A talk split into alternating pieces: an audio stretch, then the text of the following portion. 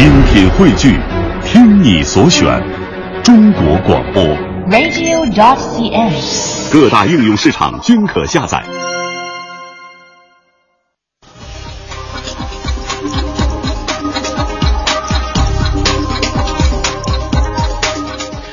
听众朋友，下午好，欢迎收听经济之声，这里是天下公司，我是凌云。接下来四个小时，您将会收听到。啥都敢送，快递公司被曝加钱即可寄送活物，明令禁止，为何却屡禁不止？连锁反应水价上涨，倒逼社区售水机退市，喝口纯净水为啥这么难？黄粱一梦掀起 A 股马彩猜想的中国赛马会被质疑是“三无”组织。联手打击中澳联手抓贪官，确定首批名单。美国、加拿大和澳大利亚为何成为贪官外逃热衷地？首先进入的我们十六点公司人说，现在流行逃离北上广，但是在大城市的公司干久了，回到小城市，您还能适应吗？听众朋友可以登录新浪微博，在经济之声、经济之声天下公司的互动话题中来给我们留言。今天的幸运听众朋友将有机会获得由大麦网提供的龙飘飘演唱会门票两张。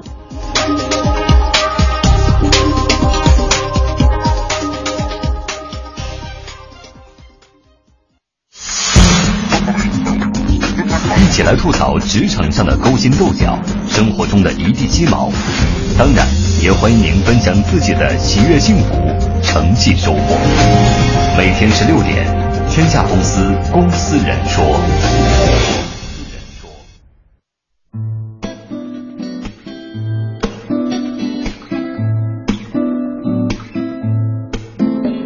A mask is easily placed on a betrayed and broken face. A disguise to hide the past. When you mapped out my skin and made the memories last.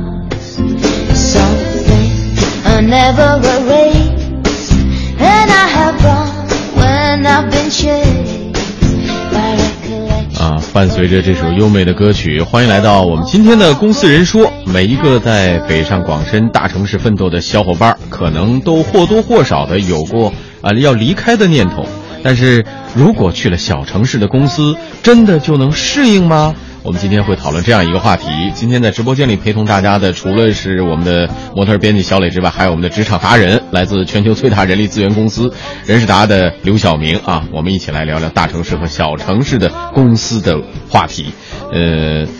这个首先来说，我们也得确定一下啊，怎么说大城市、小城市？我们刚才说了，说一二线城市应该都算现在说比较大的城市。当然，北上广深属于这种超大型城市，特大型城市是吧？特大型城市，世界级的大城市了。另外呢，小城市，我不知道小磊定义小城市是怎么叫小城市？其实我是这么觉得啊，比如说像北上广，我们铁岭这样的城市属于大城市还是小城市？其实我觉得北上广深就是他们本身就已经构成了一种概念。嗯这个概念就是城市呢，可能就这种超一线城市，它其实是说它的不管在资源在各个方面，它几乎是一个综合性的。因为比如说，可能我们说到其他的二线城市的话，嗯就即使是很好的省会城市，它可能也只具备就某一方面它的这种资源的特性比较强。嗯但可能像北上广深就已经兼具了各方面的优秀人才，然后各方面的资源都很兼备。嗯所以我觉得我们今天其实讨论的话题就可以说成是这种一线城市，就像北上广深这种大城市的公司嗯和其他公司，就是和哦其他的一些城市的二三线城市的这种公司的区别。哦，小明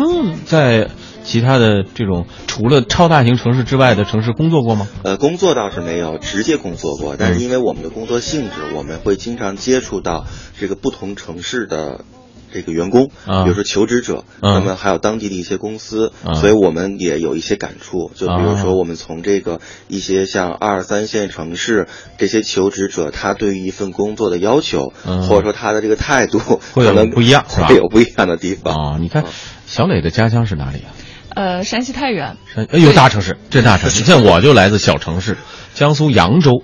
哎呀，多多美的？城市啊！绝对是个小城市。嗯、这个排起来应该在三线城市或者四线城市这个行列之内，是吧？那像我父母那个常年在那边工作，我觉得其实很很，呃生活气息很浓郁。呃，这也也还好啊，这感觉上就是没有大城市那么那么匆忙，嗯是吧？然后呢，人数上也不会那么多，相互之间熟悉的就是同事之间，我父母的同事之间熟悉的这个环境还还比较容易，就是它没有那么大的企业嘛。嗯，那相互之间，这个一个公司里边，可能同事之间基本上都都能认识了。对呃呃，像这北上广深这种有些大的公司，可能你在这儿工作几年都不见得所有的同事你都认识。对，而且而且还有就是，我感觉就是在特大型城市，这个公司里的员这个同事来自不同的地方，嗯，这个也很多，就是文化多元化。哎对对对对对对但小城市可能大部分像你刚才您所说的，就是可能对，大家都是来，对，都是 基本上都是同一个地区，或者是即使是呃不是同一地区，也是周边附近的，反正通过三个人就能。就能搭上关系。对对对对对，而且我觉得这个工作节奏也相差特别大。比如说像呃，如果在太原的话，可能大家相对是那种就还生就感觉工作真的只是生活的一部分。比如说每天的这个工作的时间也是固定的，比如说就八个小时，然后其他时间就晚上可以回家看看电视啦，大家一块儿吃顿饭啦什么的，就不会说是工作占用你的很多时间。而且呢，就大家好像是就是说。就是因为我之前其实是在就是太原实习过嘛，我虽然没有工作过，嗯然后会感觉大家比如说上班儿可能聊的更多的是一些，呃，就是。呃，就是除了工作以外，会聊一些那种家里头的一些事情啊，或者一些什么，就可能关注的点也不太一样，不会像，就是说可能这种北北京这种一线城市，大家更关注的好像是一些就是那种怎么样能竞争的更更快，怎么样世界能打拼的那种对对对比较多是吧就那种，但是可能像。就是二三线城市，大家可能更关注一些生活的状态啊什么的，对，是这样。这。包括我们在这个招聘的过程当中，我们也感觉到，比如说我们当时是在给这个四川那边，像成都啊、重庆这些地方，嗯。找一些这个员工的时候，那员工的诉求就是说，我觉得薪水是一方面，更主要的是我得离家近，对对对啊，你对，不要让我加班，嗯。啊，然后这我们都是希望这样，呃，这活儿少钱多离家近，对就很多朋友的梦想都是这样对的，。但是他们他们是非常的，就是在乎这个或在意这个，就是哪怕说我不去拿那个高薪，但是我要保证我的这种离家近一些。呃离家近一些，然后我啊的加不加班等等，嗯。啊，所以我觉得这个可能就是跟我们大城市、特大型城市里的求职的观念，可能也会有很大的这种区别。嗯，今天呢，我们也是采访了几位离开一线城市回到自己家乡打拼的公司人，来听听听他们的感受到底是怎么样的。比如说这位啊，红色草三新啊，从事人力资源行业的，在北京是打拼了十二年之后，回到了自己的家乡，现在还是想要重返北京。他觉得北京的职场环境啊更加的公平。感觉这个再次的就业呢，就会有一些问题存在，这也是二三线城市跟一线的大城市之间的一个区别。然后我觉得可能有以下几点吧。第一点呢，就是作为人力资源这个行业，我认为就是可能工作的氛围还有工作的高度，这个是跟一线城市有差异的。那第二呢，就是可能我认为的一个晋升通道有有一些闭塞，因为很多二三线城市的人吧，他都是从毕业开始在一家公司工作，一直可能就就能干到退休。那相对来说，一些年轻人的晋升，他可能会有一些就是艰难，可能更多的存在论资排辈儿，呃，然后就是年纪年长的人可能就会在高职位，年轻的可能就会在下面就是基层拼搏很多年，这个也是存在的一个问题。那第三点呢，就是不可避免的谈到薪资，薪资跟一线城市确实没有办法相媲美。那比较理想的可能只有比较高薪的像金融行业、房地产行业，这个还是可能跟一线城市的一般行业所媲美的。第四点呢，我觉得可能就还有一个就是人脉关系。可能不像一线城市，我们靠自己的能力、靠拼搏，他就可以得到一些很好的职位，呃，可以去公开的竞聘。那这边我觉得二三线城市最多的，很有可能就是一个很好的职位，还没有到这个公开招聘的这个阶段，可能由内部推荐就已经招到人了，已经就是有有人来任职了。所以说，这种公开的竞聘的机会。可能相较一线城市来说比较少。嗯，再来看一位在教育培训公司上班的宝威啊，从一线城市去了二线城市。他认为呢，家乡人脉资源广，工资含金量更高，在那里啊，他会觉得更加的滋润。首先，那肯定是朋友多呀，兄弟多好办事儿啊。呃，相对来说，竞争肯定是没有你所谓一线城市那么激烈，然后人员也比较单一，就比如都是地方的，没有全国四面八方的，可能性格更合得来一些。没有，就是在北京单单枪匹马的那个状态了。毕竟嘛，工资肯定是养一个人的最基本的一个条件。那么在北京，可能你挣六千都抵不过地方的三千，物价水平肯定是不一样的。而在沈阳这边，相当于物价肯定会比北京相对便宜很多。如果说打拼的话，呃，但打拼十年，可能未必也能见一些成效。那么在地方，可能你打拼十年，效果会不一样。还是在家比较滋润一点。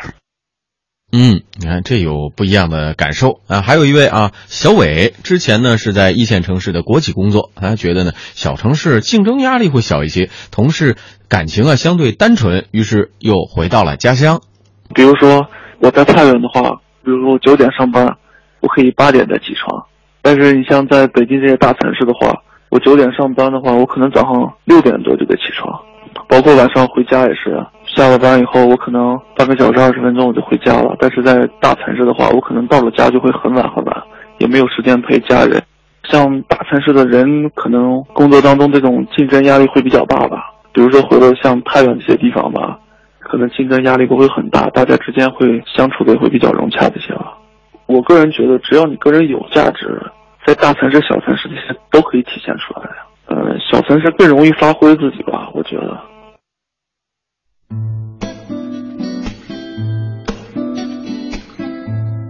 你看，我们今天采访的几位感受好像都不太一样啊，各自有各自的观点。嗯，但是呢，我觉得这可能也跟分行业、嗯，分个人的情况不一样有关系。而且还有个人的性格，我觉得对对对对对。呃，我不知道小明对你经过了那么多的啊阅人无数，嗯，从这个大城市、小城市之间来回穿梭的人也应该有很多，嗯，是吧？那怎怎么来？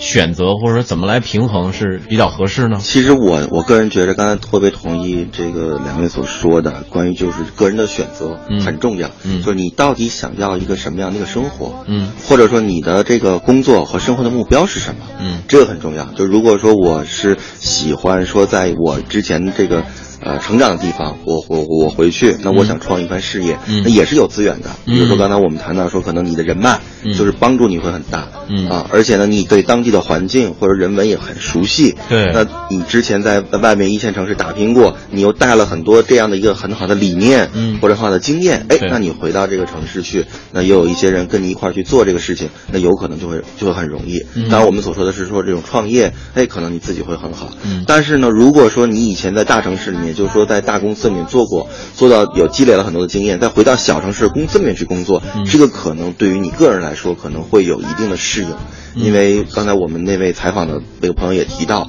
可能他说的比较的这个委婉，但实际上可能关系在一些小城市或者说小的地方来说，可能更加重要一些。嗯啊，那么因为你这么多年离的离开这个城市，那么你的人脉是不是还能够帮助到你，或者说这个公司的节奏，你是不是能够适应得了等等，这也是一个问题。对，有一些朋友就是在比如大城市，当然工作压力会比较大，节奏会比较快。老是说，哎呀，我特别想到哪哪哪哪一小城市。我开一个那个咖啡馆，然后我就天天晒太阳。可是真的到了那儿以后，你发现未必像你所设想的那么轻松惬意。因为开咖啡馆就像你说的，是个创业的过程。没错，当地的消费结构、它的消费习惯以及它的收入水平，都会决定了这个你开的咖啡馆是不是当地能够接受得了，这个市场能不能承载得了，都会有一些影响。对，之前我有一个朋友很有意思，就是他。说就是想去去过西藏嘛，然后说西藏很好，然后呢想说看到那个很多人都留在那边了，他干什么就开这种家庭的旅馆。他说我也要去开一个，我说那你先去看看吧。去过之后，然后待了待了一段时间之后就回来了，说真的不能待下去，因为真的是太寂寞了，人少。你看这也是另外一种问题，习惯了有一些所谓大城市那种。喧嚣繁华，对，是吧？热闹那种感觉，可能到了这个大城市以外的地方，他又会觉得不适应了。那可往往往又又不见得一定是这个呃经济收入的问题，而是那种感觉可能又不一样。对，我们在广告和半点报时之后继续回来。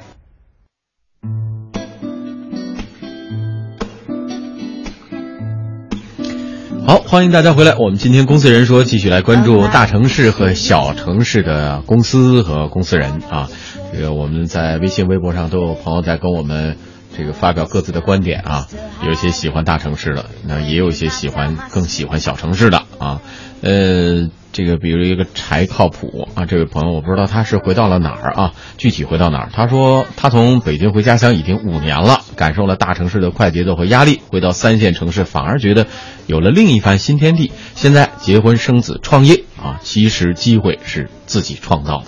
这跟刚才小明说的这个情况有点像，对，积累了一段时间之后，然后回去啊，目前看创业还还还很不错，结婚生子创业，成家立业都都办齐了，嗯。嗯我还有一个同学，就因为可能我毕业的时间还不是很长嘛，所以大家选择了一个城市，目前还都没怎么挪窝。嗯。然后，但是有一个同学，然后他就是在北京一个就挺知名的一个旅行社工作，嗯。然后就是待了就是待了可能有三年吧，嗯。然后他就觉得是说也是觉得一竞争压力特别大，尤其他们在旅行社，他又是做导游的，然后反正还挺崩溃的。嗯。后来他就回了，就是我就是山西太原，嗯。然后回去以后呢，他就还是在那家旅行社，只不过是在太原的分社，啊。然后去上班。啊然后因为他整个对于那个就是公司的熟悉，对于那种业务的熟练，然后再加上到了太原以后，他这个人脉资源又很广，嗯所以他就过得特如鱼得水，完全不想再回来。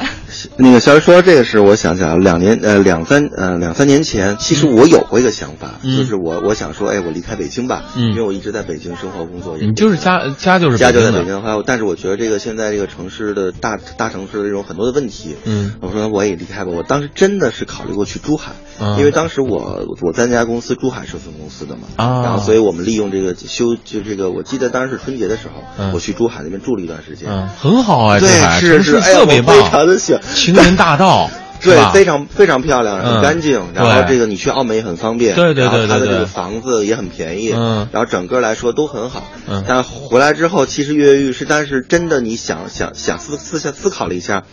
最终还是放弃了这个决定。是是为什么让你觉得去那儿就一定不会其实可能还是因为改变，嗯就是第一害怕改变对，害怕改变。嗯然后另外就是说你你这么多年在一个地方积累的一些经验和人脉嗯，到一个新的地方可能是从零开始。嗯哼啊，尤其是像，但是我我觉得这个可能是一个特例。就如果说你以前在这个从一个小的地方走出来的，你回去，嗯哎，这个可能还好 像我这种从一个大的城市走到一个小的地方的时候，可能但是我不知道，从你的实践工作经验里面看出，呃，我知道某一些公司啊，比如说你的中层管理层或者是一定级别的，他一定要经过一个外放的过程的。对没错你一定要去一个区域做一个呃，比如说主管某一个项目的主管，然后在在这个区域打拼过一段时间之后，嗯再回到总公司或者总部来，对才有可能继续往上走，是不是有这种情况？是这种情况比较多，尤其是在一些这个国有企业，嗯或者说民营企业里面，嗯这种情况是比较常见。我们所谓的是锻炼，对对对对对对对啊，所以从这个角度上来讲，呃，如果我们刚才说了啊，有一些是回，比如说回三线城市、二线城市自己的城市人脉资源，他比较熟悉创业。还有一种情况，比如说公司给你这种选择的时候，有些人会犹豫的，嗯说我，哎呀，我我我不想去那个地方，我也不熟悉，或者说我我没有完，但是往往这个其实。当然是有风险，是其实也蕴含着某种机会啊。对，没错，嗯是不是对，是这样子。所以说，有的时候这个东西是要权衡去看的。嗯说到底，你这，但是刚像我这样的可能嗯想法就要慎重很多，嗯因为我是不想，如果我去了的话，我可能就不想回来了。哦，是这样啊。对，如果我要去的话，我可能我老开玩笑说那时候说我我要移民到珠海去了。移民的，而且我觉得还有一点儿，就是说，就像刚才说到这个个人的性格，其实对于你选择某个城市，我觉得真是挺重要。就是你怎么看待你的，就是就等于是你的人生观和价值观，其实挺重要的。比如说你像这种小城市，可能它没有这种压力特别大的这种淘金游戏，不是不是，就大城呃对小城市它没有这种呃压力很大的工作，嗯很多人就会觉得说是，那我就去小城市吧，我受够了这种什么快节奏，然后嗯高压力这种。但实际上等真正去了以后，你的薪水可能是你现在的一半儿的，但同时啊，你的可能工作的内内容强度也降对，也只是你下降了现在的一半儿。但实际上，他这种长期在这种大城市，然后可能他接触的身边人也好，各方面也好，让他已经就会有一种焦虑感，就会觉得我现在过的这种生活，我究竟有没有体现我人生的价值，或者说我究竟这两年我学到了什么东西，我提高了多少，反而会让他特焦虑。对，所以基本上，对，所以在职场上，一般情况下，比如说你干一两年工作的，你回去，这个可能还能适应，嗯它这个选选择。那你三四年或甚至于更长四五年的时候，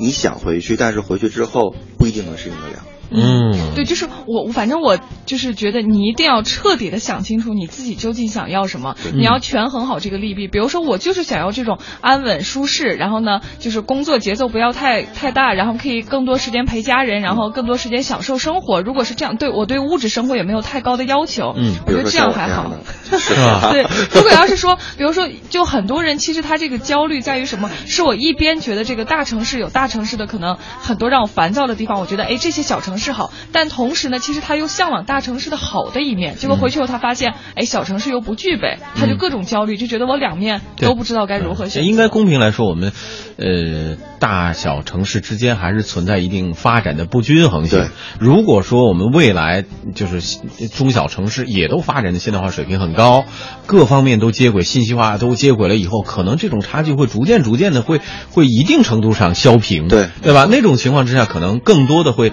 给大家一个对于生活的一种考量会更多一些。目前的时候，有的时候我们不得不承认，在事业发展上，大城市可能会机会多一些，对，呃，各方面的这种呃成熟度会高一些，呃，那么在选择的时候，可能朋友就会有犹豫。但是现在目前来说，就是说你不可能甘着两头甜，对，这这可能是一个主要的原因，不能想着这头好处，那头好处也舍不得放弃。嗯，但是我总觉得，哎，万一就像刚才小明说的这种情况，你要是在一个，就尤其像我，我如果通常说的时候，外放是这种方式出去，也许你把一个另外的一个嗯地区的这个业绩啊或者表现特别突出的话，可能总部你想留在那儿，人家不会让你在那儿的。对，你的表现特别好。是吧？他总部觉得你回到总部来可以有更大的在公司当中的发展，可能你想留在那儿也未必会让你留在那儿。对，所以其实我们在那个实际的过实践的过程当中，我们也会有很多的这种客户或者说一些企业，他希望从一些大的城市找一些这种，比如说在二三线城市家乡的这些人，去到那个地方去担任一些管理的工作。嗯啊，现在很多的企业是在考虑这方面的这个因素。嗯，就是说你可能是在那边，然后你又有这个意愿想回家发展，那正好我们的企业在那边需要一个。什么样的一个管理的岗位？嗯，你去正好正好合适，哎，拍即合，这个可能是一种回流，是呃不能说回来，就是回到家乡一种最好的一种方式。嗯，啊，大家其实可以去考虑一下。哎，啊，今天我们也是和小明啊一起来探讨了一下这个大城市和小城市公司就业的问题。呃，不管怎么说吧，都要根据呃个人自身的发展的考量啊。小磊总结的我我特别失意，说对于自己内心没有方向的人，去哪里都是逃离；而对于生命有方向的人，走向哪里都是追寻。